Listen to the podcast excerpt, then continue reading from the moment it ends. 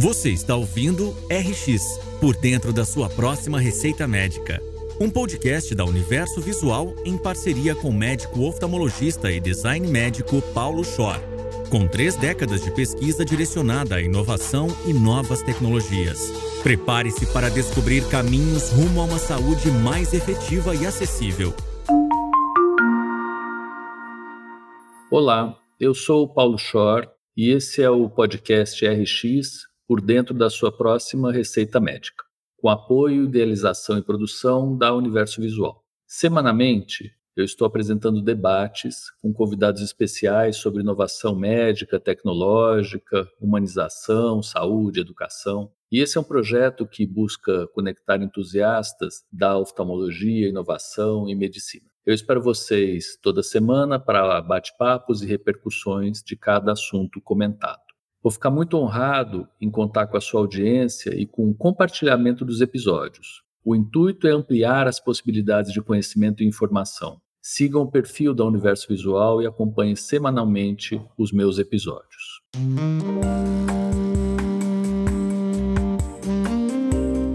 Na minha conversa com o Pedro Penteado Dias, ficou bem clara a importância da digitalização e da tecnologia da informação nos cuidados de saúde. O Pedro, ele é o CEO, fundador da Nexodata, que é uma empresa de receita digital. E só aí, bom, a digitalização está na palavra, né? Digital, que tem como missão fazer com que as prescrições elas cheguem às mãos das pessoas legíveis e que exista uma rastreabilidade dos dados, privacidade. E eu cutuquei um pouquinho o Pedro falando que achava que o nome Nexodata tinha a ver com dados, não necessariamente só com prescrição. Ele fala, não, ainda não, mas talvez no futuro. Isso me fez lembrar uma história inicialmente vivida há muitas décadas atrás, anos 90, quando a gente foi implementar um sistema de prontuário digital numa clínica que eu ajudei a fundar com colegas estava começando a era dos prontuários eletrônicos e a clínica funcionava com papel. Éramos dois casais e uma amiga. Então, eu, a minha esposa à época, dois colegas oftalmologistas, continuam muito amigos, e uma outra oftalmologista que também é bastante amiga. E o que nós fizemos foi pesquisar alguns prontuários eletrônicos, nenhum deles era completo, satisfatório, todos eles tinham seus bugs e não existia nada em rede, nada em nuvem. A rede era interna e precisava ser cabeada e não existia também ponto a ponto Wi-Fi, nada disso. Era um trabalho grande que nós acabamos fazendo. Nós internalizamos e a TI éramos nós, os médicos todos com doutorado, passando cabo na parede e comprando placa de modem para que existisse uma comunicação ponto a ponto. E o programa era instalado num servidor, nós aprendemos a instalar o programa no servidor. E mexíamos no programa, fazíamos configuração e ficamos relativamente próximos dos desenvolvedores. Bom, eu e esse colega, o Wallace Chamon, muito entusiasmados com a economia de tempo que isso ia dar para a gente e melhoria de performance, e a gente ia conseguir várias economias pessoais com isso, fomos para frente. E o que nós fizemos naquele momento na clínica foi um movimento relativamente brusco para tentar emplacar essa nova forma de atender paciente. E o movimento brusco foi o seguinte: nós resolvemos parar de comprar papel.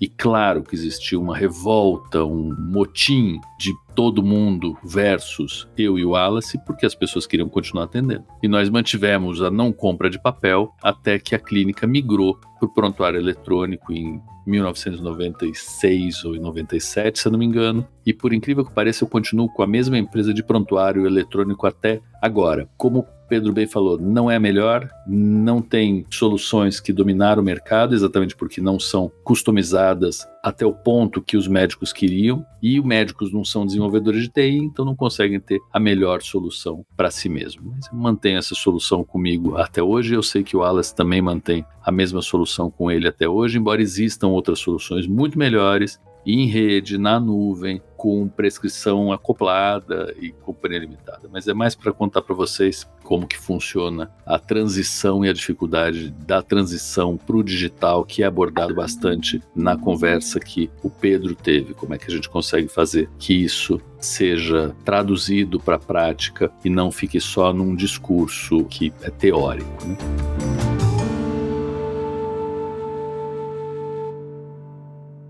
Eu fui há alguns anos visitar o Johns Hopkins, que é uma universidade prestigiosa americana, onde por acaso minha filha está fazendo mestrado agora, e fui há bastante tempo atrás, ela não estava lá.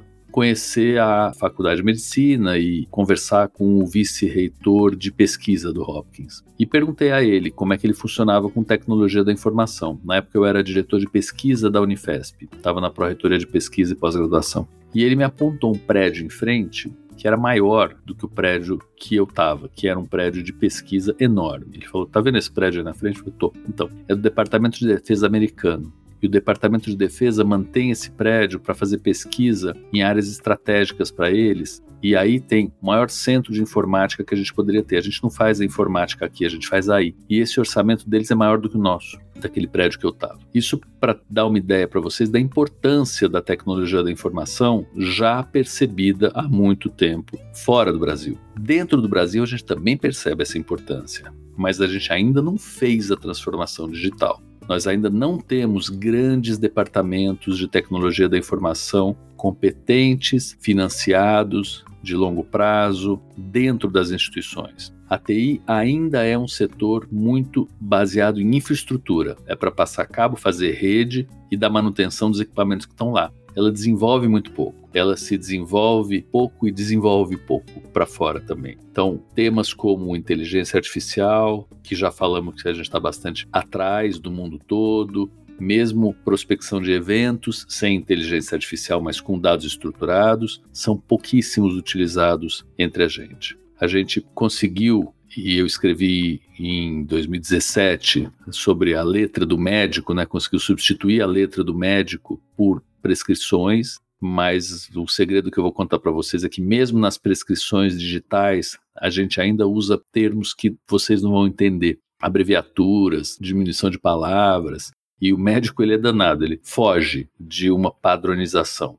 E principalmente por conta da não ergonomia da colocação dos dados em um teclado e uma tela. Isso é muito pouco ergonômico. A gente de verdade deveria ter alguma coisa muito mais natural. E existem trabalhos e tentativas nesse sentido. A Amazon americana oferece já uma ferramenta que você, teoricamente, vai falando com o paciente e essa ferramenta vai separando os pedaços da conversa em antecedentes pessoais, ou seja, o que, que já aconteceu no passado com esse paciente, antecedentes familiares, ou seja, o que, que tem de repetido na família desse paciente que me importa. Ele vai pegando trechos e palavras que você vai falando e vai estruturando a conversa sem eu precisar ficar digitando, que é muito chato digitar. Nós não fomos produzidos, nós não evoluímos na digitação, nós evoluímos para outras coisas. A mais-valia era para outras coisas. A gente começou a digitar há muito pouco tempo, não deu tempo de evoluir um ser digitador, né? Por enquanto nós somos homo sapiens, nós somos homens digitadores e mulheres digitadoras. Então, eu acho que muito da dificuldade também da digitalização vem dessa falta de ergonomia que a gente tem nos ambientes de trabalho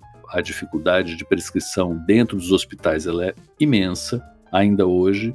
Um exemplo para vocês, há pouquíssimo tempo atrás eu fui fazer um procedimento que era extremamente pontual em um paciente, que deve ter demorado na oftalmologia uns 20 minutos, e eu fiquei duas horas para dar alta para o paciente no sistema do hospital que eu não dominava. E eu tenho alguma familiaridade com tecnologia, mas o domínio daquela interface para mim era nulo e não é intuitivo. Eu não consegui fazer aquilo, eu precisei chamar alguém do help desk que fica lá, como eu disse para vocês, para cuidar da manutenção do sistema, para me ajudar a preencher a alta do paciente. E se eu tivesse feito à mão, ia ser muito mais rápido. Então dá para entender um pouco, olhando por esse lado, o porquê da resistência dos médicos em entrar nesse mundo digital não é fácil, não é uma coisa intuitiva, não é um iPhone de um botão só. É muito mais complicado.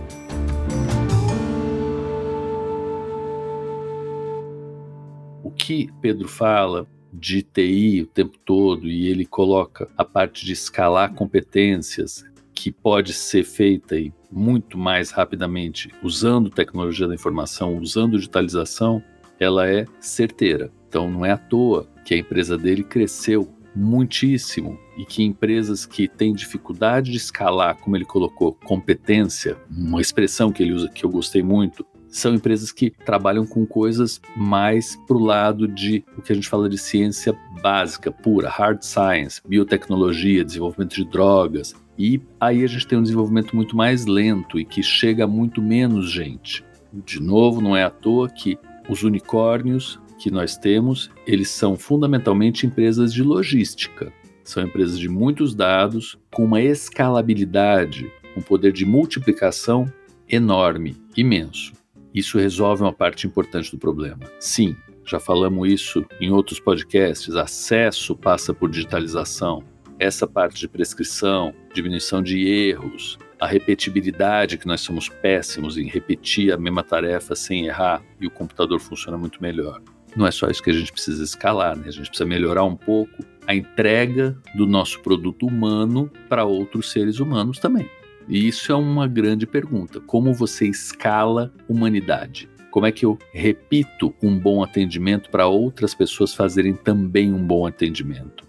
E aí volta uma frase que o Pedro cita, que ele diz que é da Stone, e que ele fala que o cliente é a razão, não é o cliente tem razão, o cliente é a razão. E eu acho que é isso, eu acho que como é que a gente faz para que essa pessoa final receba um produto de altíssima qualidade, independente de onde ele esteja.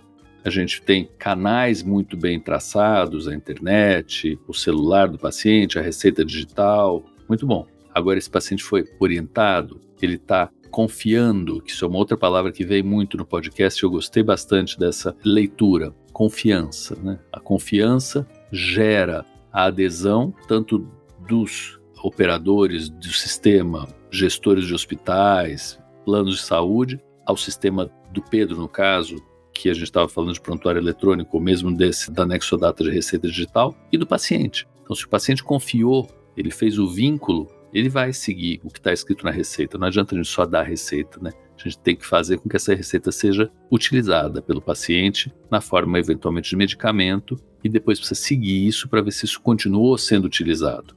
Tentar ajudar, obviamente, o paciente com um preço mais razoável que é possível na digitalização. Então, toda essa formatação do digital, que não, não dá conta de tudo, mas ele ajuda bastante, precisa casar com a parte mais refinada, um pouco mais arte, um pouco mais eixo Z, sabe? A profundidade, não tem eixo X e Y, que é o que a gente viveu na pandemia nas telas, plano, e agora a gente está voltando a ter o eixo Z de profundidade, terceira dimensão, pessoas físicas concretas objetos que se movimentam no espaço e que a gente consegue tocar, isso cria confiança. A gente teve sim ganhos enormes na pandemia, perdas muito maiores de vidas insuportavelmente esquecidas, mas a gente teve ganhos em relação ao eixo X e ao eixo Y.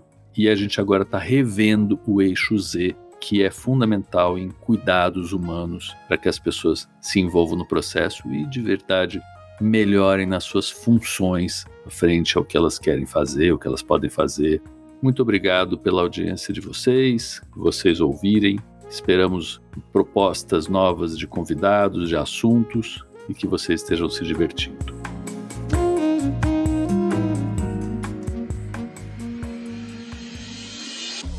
Você acabou de ouvir RX por dentro da sua próxima receita médica com Paulo Schor. Aproveite para se inscrever em nosso canal e acompanhar semanalmente as histórias e repercussões que serão apresentadas por aqui. Siga também as nossas redes sociais, arroba Revista Universo Visual e arroba Paulo Schor.